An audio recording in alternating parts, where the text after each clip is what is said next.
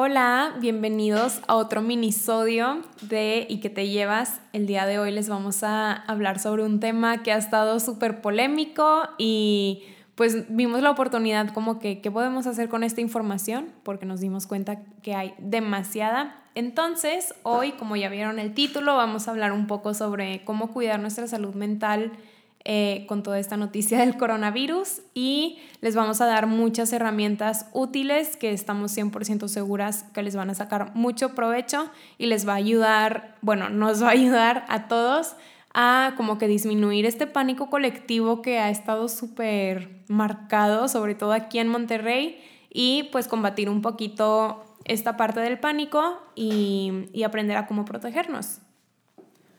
Hola, sí, creo que quisimos, como dice Pau, aprovechar esta oportunidad porque justamente eh, nos topamos en Twitter em, en, una, en una cuenta de crisis, de una, perdón, de una línea de atención en crisis de Estados Unidos, compartió el tweet de una chava que ella este, está diagnosticada con un trastorno obsesivo compulsivo. Y justamente ella mencionaba como, oigan, también es importante cuidar nuestra salud mental ante esto y pues quisimos como aprovechar esta plataforma para hablar justamente de eso. Entonces, vamos a darles algunos consejos, eh, les vamos a decir de dónde los estamos tomando y también les vamos a dar algunos consejos personales y pues obviamente todo tratamos de que sea como avalado y pues digo, también va a ser algo parte de los consejos, como siempre buscar la información de fuentes confiables. Entonces, estén seguros que lo que les compartimos, a pesar de que lo leímos una y otra vez, pues también como que corroboramos de dónde estaba viniendo esta información y obviamente pues también yo creo que va a ser algo muy práctico el dejarles este, los artículos en nuestras historias por si quieren también leerlos. Sí, creo que les va a servir mucho. Digo, aquí está cool que va a estar muy condensado. Pero bueno, nuestra primer fuente eh, es una página que se llama Vice y nos gustó mucho porque nos da un enfoque muy psicológico y muy positivo de cómo cuidar tu mente cuando hay noticias así de como de pandemias y enfermedades, digo, recordemos cuando fue el brote también de la influenza que todos estábamos como sacados de onda. Entonces, bueno, el primer consejo que nos dan es tómate un descanso de las noticias y esto es limitando el tiempo que pasamos en redes sociales o buscando en Google o tomando todos los periódicos que podemos encontrar Digo, claro que es importante estar informados, pero un buen consejo sería como designarle un tiempo, a lo mejor todas las mañanas y ya. Entonces no estar como que generando también este morbo de, ay, y me meto a Twitter y en Instagram y los influencers que han subido. No, no, no, evitemos como caer en estas trampitas que, que solamente nos generan más pánico. Sí, totalmente. Creo que quisimos empezar con ese consejo porque definitivamente notamos que como que esta abrumación venía a raíz de todo lo que está en redes y fue como un brinco drástico de la ansiedad que estaba generando las noticias de los feminicidios y de todo referente a la marcha, ahora el coronavirus. Entonces también, en mi opinión, siento que tiene mucho que ver ahorita el nivel de ansiedad y estrés elevados debido a todas las noticias que se han estado manejando. Creo que no hemos descansado y vivimos constantemente bombardeados.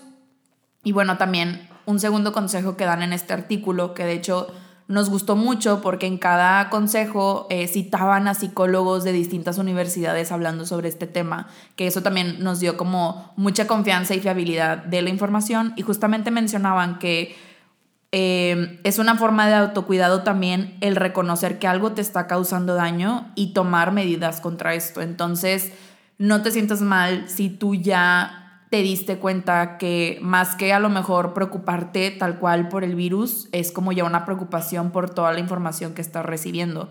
Creemos y creo que siempre les hemos dicho que lo esencial es reconocer nuestras emociones y lo que estamos viviendo.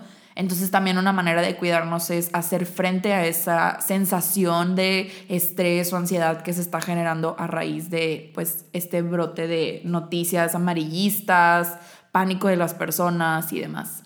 Sí, creo que esto último que mencionas, Linda, es súper importante porque sí, como que nos bombardeamos de tanta información y estas semanas ha sido específicamente información como muy eh, difícil de recibir, entonces saber primero que nada que es normal que estemos como un poco más vulnerables que si estuviera pasado en otro momento eh, en cuanto a fechas. Y un consejo, el, el siguiente consejo que va muy de la mano con este, es el, puedes proteger a las personas que amas protegiéndote a ti mismo primero. Entonces, cuando tú te sientas abrumado o como muy ansioso o estresada, es como, a ver, toma una pausa, respira y, y ya que tú estés tranquilo, puedes compartir como este tiempo de calidad con otras personas. A lo mejor no sé, típico en, en, los grupos de WhatsApp que ya enviaron y reenviaron todas las noticias que hemos leído 10 veces, la misma noticia en diferentes grupos o voice notes. Entonces, primero cuídate tú y ya después puedes ayudar a tus amigos, eh, familiares, hijos, etcétera, como digan, bueno, a ver, vamos a reflexionar un poco, vamos a respirar un poquito, tranquilizarnos. Entonces, Creo que esto es muy importante y siempre lo hemos dicho. Si, si tú no estás bien, pues el cuidado que le brindes a otras personas no va a ser de la misma calidad que cuando, cuando sí estás como en paz, ¿no? Sí, creo que aquí un claro ejemplo es cuando te dan las indicaciones en el avión respecto a las mascarillas. Lo importante siempre es primero tú ponerte tu mascarilla antes de querer ponerle la mascarilla a alguien más. Entonces, sin duda, creo que es muy importante esta parte que menciona Pau y bueno, otro punto que también menciona el artículo, que justamente es algo que queremos hablar, es que no te dejes llevar por el sensacionalismo. Esto quiere decir con todo esto de las compras de pánico. De hecho, en el artículo citan a un psicólogo que justamente dice, o sea, no aceptes el miedo y el pánico, sé independiente, que obviamente él no va a recomendar como cosas como la atención plena ante la ansiedad y el estrés, sino que en realidad aquí lo recomendable es tener un pensamiento racional y un sentido común. Entonces, aquí va otra vez un consejo que siempre damos, que es como el cuestionarnos, como realmente ante un virus o una pandemia, lo ideal es que yo deje sin artículos a las demás personas cuando yo ya tengo suficientes o lo ideal es que yo acabe con todos los artículos de Costco cuando hay personas que a lo mejor ya tienen a un familiar identificado con este algún diagnóstico, pues creemos que esto sí llega a caer como en algo egoísta y al final contraproducente para todos, porque, ok, una cosa es que tú estés tomando las medidas al comprar estos productos, pero al dejar a las demás personas, pues, ¿cómo estás previniendo que no se siga propagando? Porque, pues, ellos no van a tener estos mismos productos. Entonces, definitivamente, después de haber visto videos, tweets y de todo, o sea, de todas las personas haciendo estas compras de pánico, los invitamos a que no se unan a esto, no caigan Creo que, que sí, no está de más comprar una que otra cosa. Creo que de hecho inclusive los centros comerciales o eh, los supermercados deberían tomar medidas de racionalizar este, las ventas, como nada más puedes llevar esto porque pues cae mucho, digo, y esto ya lo hemos vivido antes, este, cuando sucedió aquí en México lo del gasolinazo, mucho también fue debido a las compras de pánico y siempre pasa, siempre caemos en eso, entonces pues los invitamos a tener un poquito más de criterio y pensar las cosas dos veces antes de hacerlas. Claro, ok, yo pienso que estas como compras de pánico tienen mucho que ver con, con no seguir el consejo anterior, eh, como el cuidarte a ti primero y luego ya a los demás. Porque siento que si no nos informamos primero, como que vas a seguir la corriente de qué está haciendo toda la demás eh, gente y luego otras personas te van a seguir todo ejemplo a ti. Entonces es como una bola de nieve de desinformación y de actos masivos que como que no tienen sentido. Y no sé, digo aquí pensando en algo como ya muy psicológico, pues a lo mejor el acumular muchos productos, o sea, como que es llenar ese hueco de, de falta de información. Entonces mejor primero como que informarnos qué es lo que podemos hacer, que ya creo que han spameado las medidas de que lavarnos las manos constantemente, no tocarnos la cara. Entonces, eh, algo que nos encontramos también que nos gustó mucho fue un video de desansiedad que justo grabó Fabi Cuevas y está en YouTube. También les vamos a dejar el, el enlace. Y decía ella algo muy importante, que a ella como que le entró la ansiedad también porque justo cuando llegaron todas las noticias, ella estaba atravesando una gripa.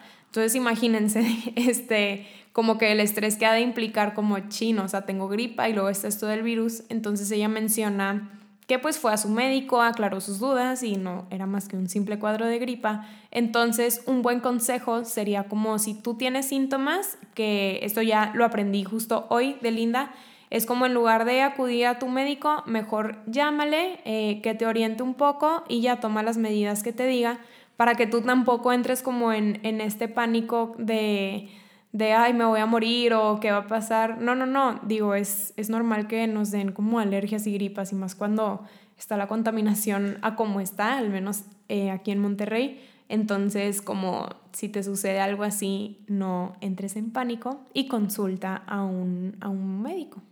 Sí, que justamente tiene que ver con el segundo punto que mencionaba Fabi, que es no entrar en pánico si presentas estos síntomas y justamente le platicaba Pau que me hizo mucho sentido porque el día de ayer eh, yo me dormí muy tarde y cuando desperté me sentía muy cansada, letargada y estaba bañándome y pensando como, ah, se estarán bajando mis defensas, voy a tener gripa, tengo que ir a consultar, me voy a exponer y me detuve un minuto y traté de razonar un poco más y pensé, como no, a ver, ¿de dónde está viniendo este cansancio que me está diciendo mi cuerpo? Pues obviamente que dormí muy tarde, me desperté temprano, este, sucedieron varias cosas en la mañana, entonces evidentemente eso tuvo una repercusión en mi estado de ánimo y en la respuesta de mi cuerpo. Entonces los invitamos a que también, si sienten estos síntomas, igual, o sea, igual investiguen su día o analicen lo que está sucediendo en su entorno que podría o sea, propiciar a que sucediera, como dice Pau. A lo mejor eres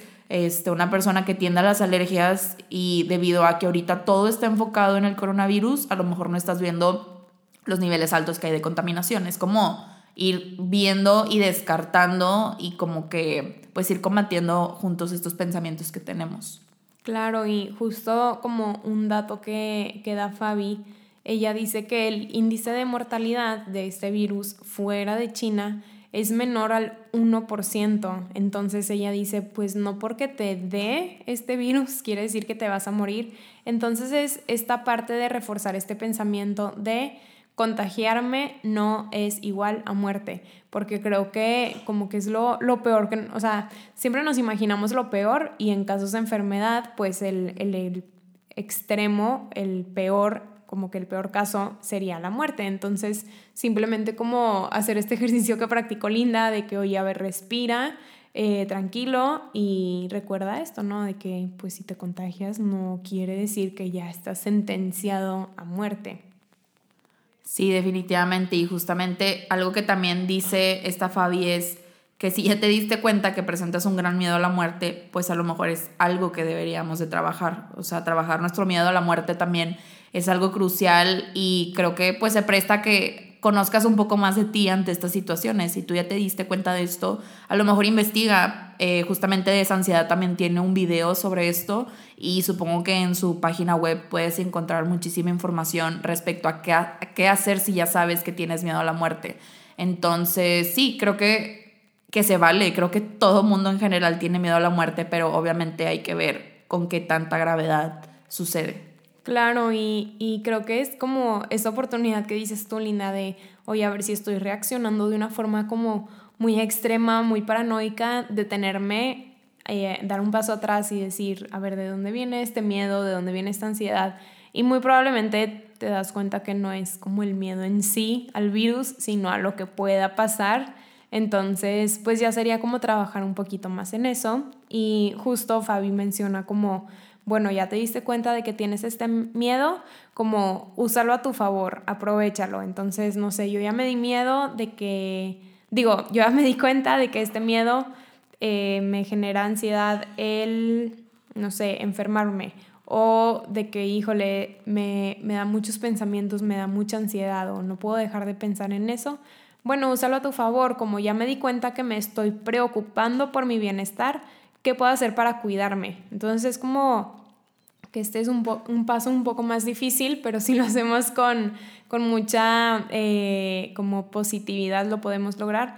¿Cómo puedo transformar este miedo a autocuidado? Ah, bueno, ok, si me da mucho miedo contagiarme, bueno, voy a seguir al pie de la letra las medidas de seguridad. Voy a informarme de fuentes confiables. Si ya veo que me preocupan mis pensamientos y mis miedos, bueno, sirve que aprovecho y trabajo en mi salud mental. Voy a trabajar con mis emociones. Entonces es como aprender a rescatar un poquito los aspectos positivos de estos miedos que podrían generarse. Sí, es como utilizar a favor lo que crees que igual te está haciendo daño, sino como darle otra perspectiva que creo que es muy interesante. Y también algo que menciona Fabi en el video es que nos invita a volvernos expertos en identificar nuestros miedos.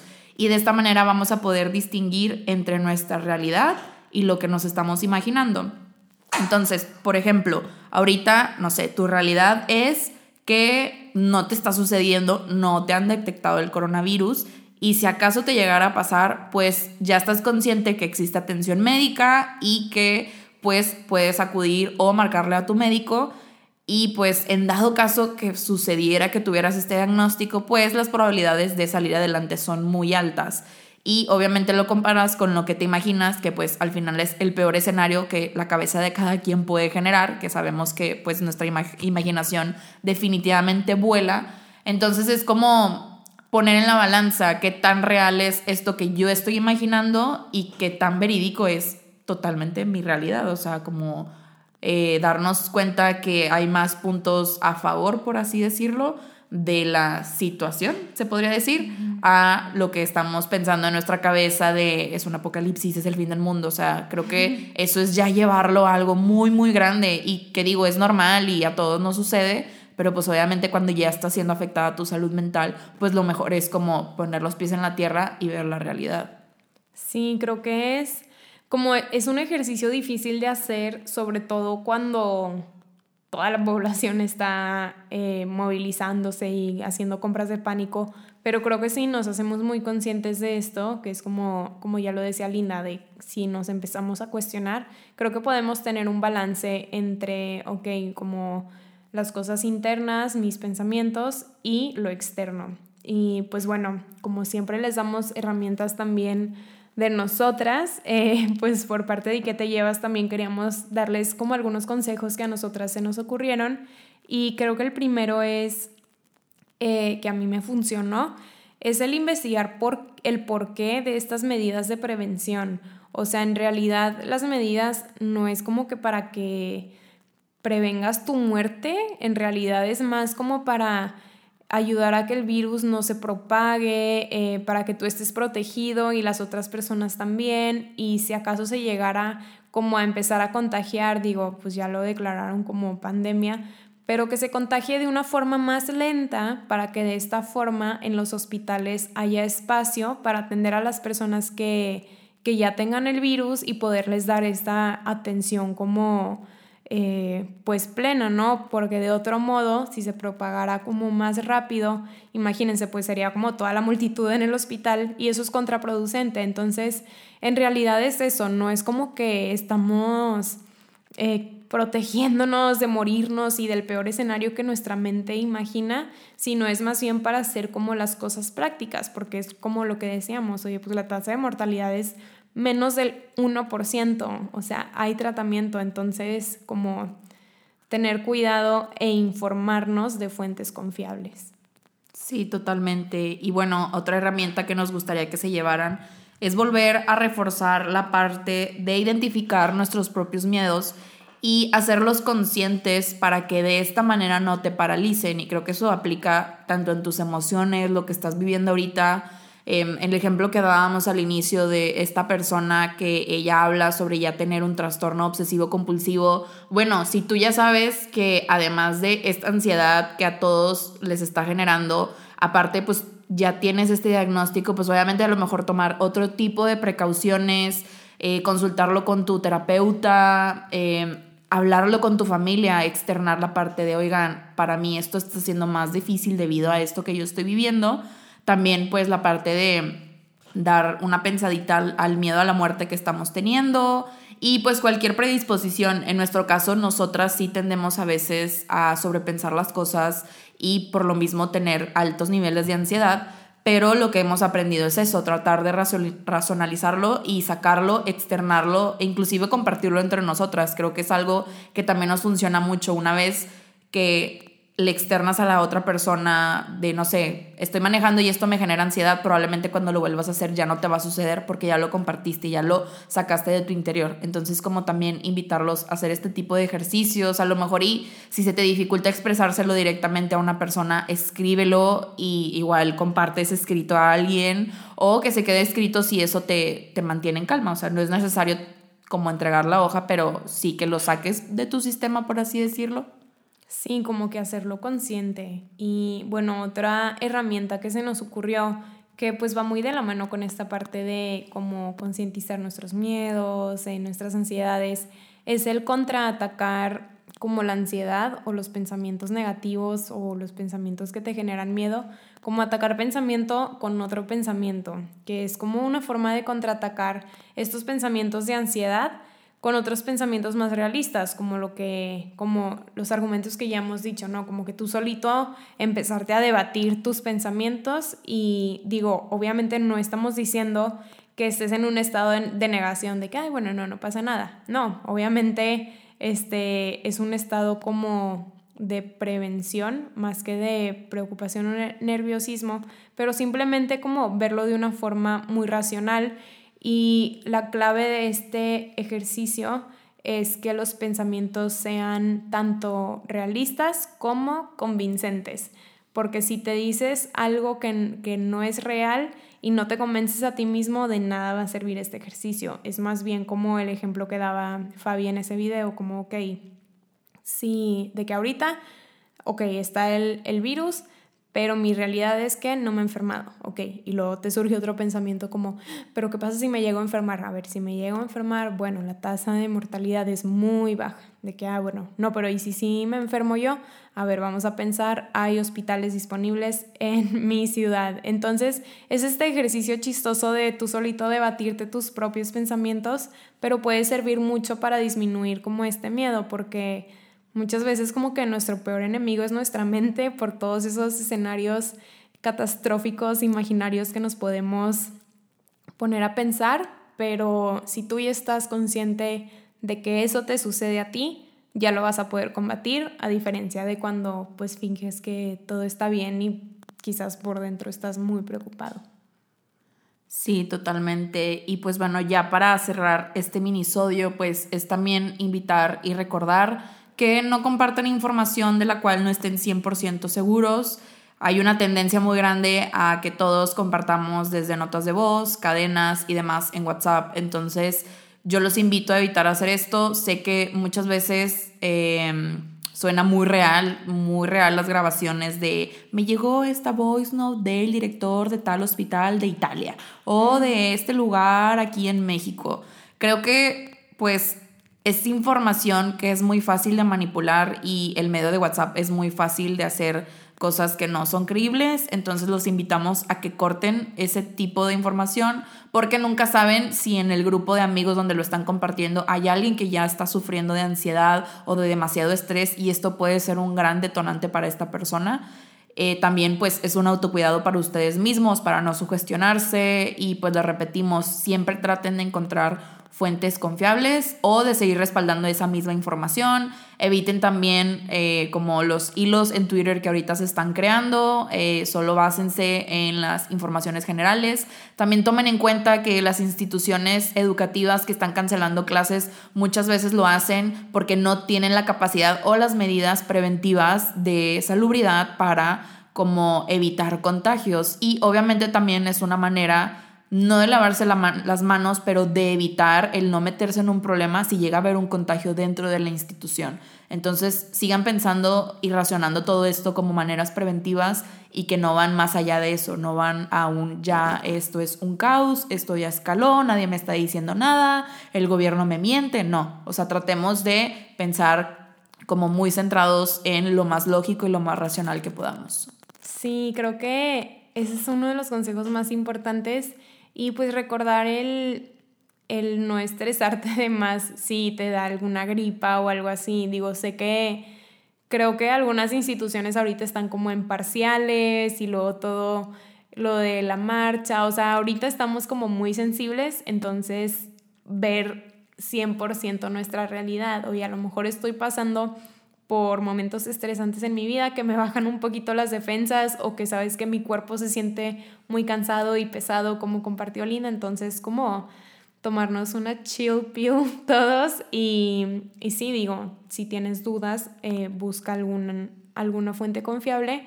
Y otro consejo, ahora sí ya para cerrar, eh, si tú ves que tu salud mental se, se está viendo como muy afectada, eh, no dudes en buscar ayuda profesional. El ejemplo que dimos al principio de la chica con el diagnóstico de TOC, eh, para los que no sepan qué es, el trastorno obsesivo compulsivo eh, son como mm, preocupaciones constantes. En su caso, le pasaba que se preocupa mucho por la salud y por como la salud de otras personas. Entonces, ella en su caso personal todavía lo experimentaba como mucho más intenso que otras personas. Entonces, si tú sientes que se te está saliendo de control como esta ansiedad o esta angustia, pues no dudes en buscar ayuda, creo que es muy sano, se vale y pues es amor propio totalmente.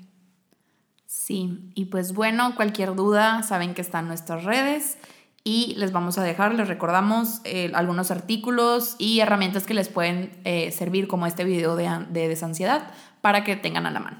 Sí, les mandamos un abrazo, nos vemos. Bye.